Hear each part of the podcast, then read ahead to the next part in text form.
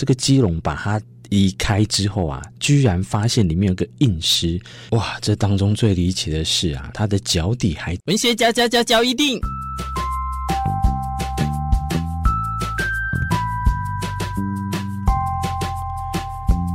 欢迎收听文学交一定。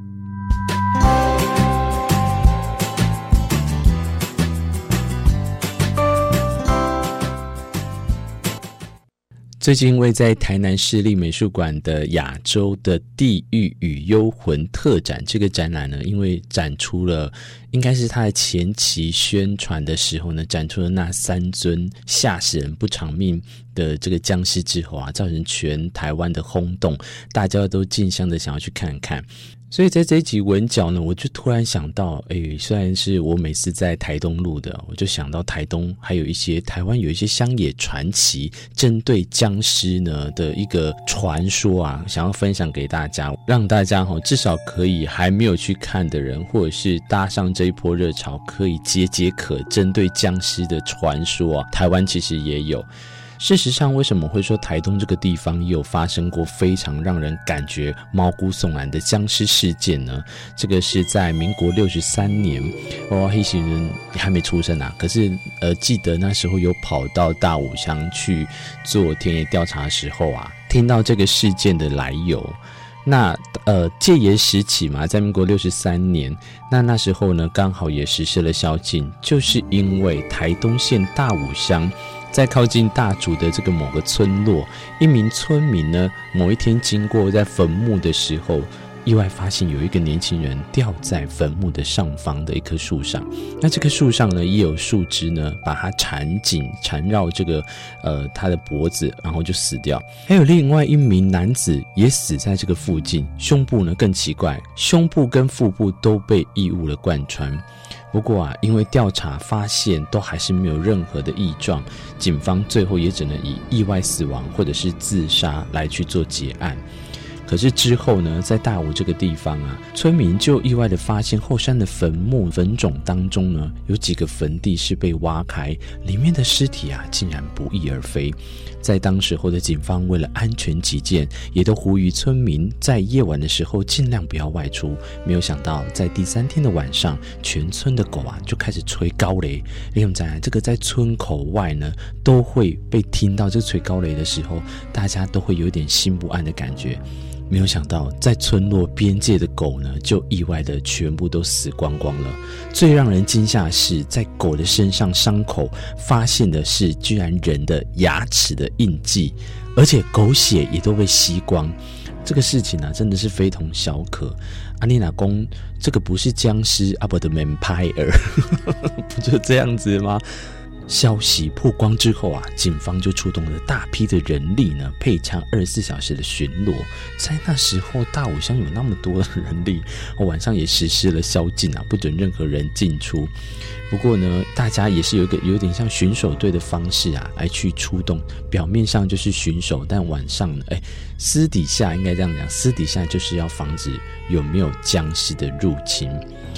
但狗呢也很奇怪，还是一只只的离奇死亡。我不知道僵尸跟狗之间的对价关系是什么，所以狗是可以看得到或者是示警的作用，但是僵尸是可以对狗吸血就，就、欸、诶那它这样吃饱还要再吃人吗？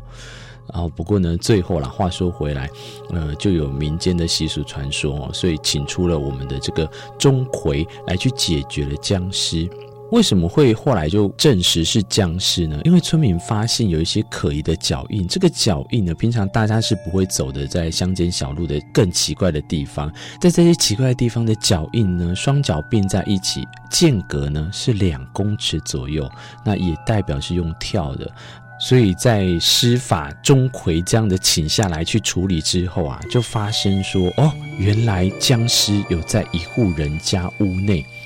如果不赶快处理掉的话，意思就是说还会继续死人，所以啊，赶快冲到各个屋内去搜查。果然，在一间房子底下，床底下呢，就藏着数个鸡笼。那这个鸡笼给狼啊，然后这个鸡笼把它移开之后啊，居然发现里面有个硬尸。哇，这当中最离奇的是啊，他的脚底还沾有湿的泥土，仿佛才刚起来走动过。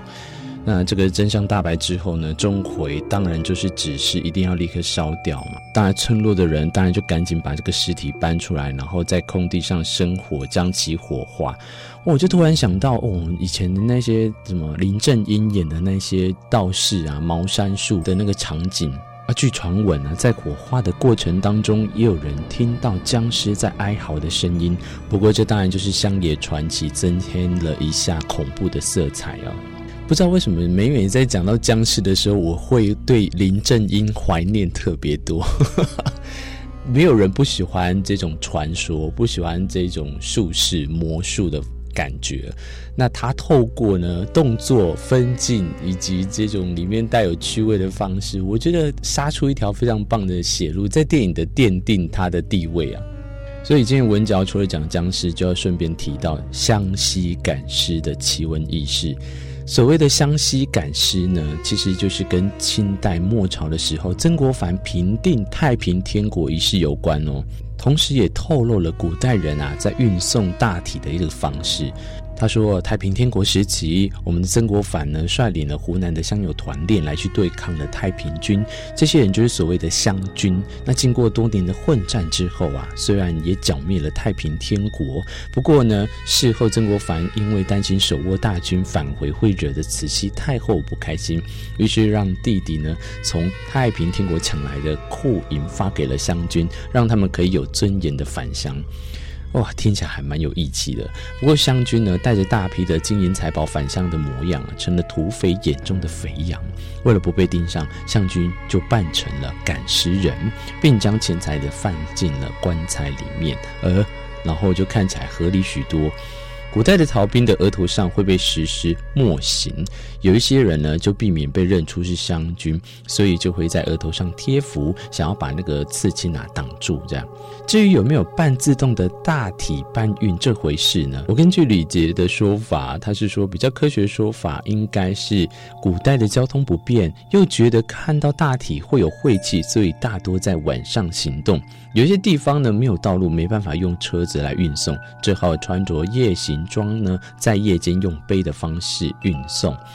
而往生者呢，手搭在搬运员的肩膀，身体僵直，为了不让大体变直，所以在山林野地快跑，乍看之下会以为大体呢伸直双手，直接自己在里面跳。的确是啊，你幻想那个画面，如果晚上你看到有这样的方式的话，你其实跟真正会惊死呢。因为如果就像我们台湾小时候，你小学你常常会听到父母都会跟你讲说，哦，那个的榕树下哎对，哎卡卖这代机卖地卖地，人那榕树下哎对，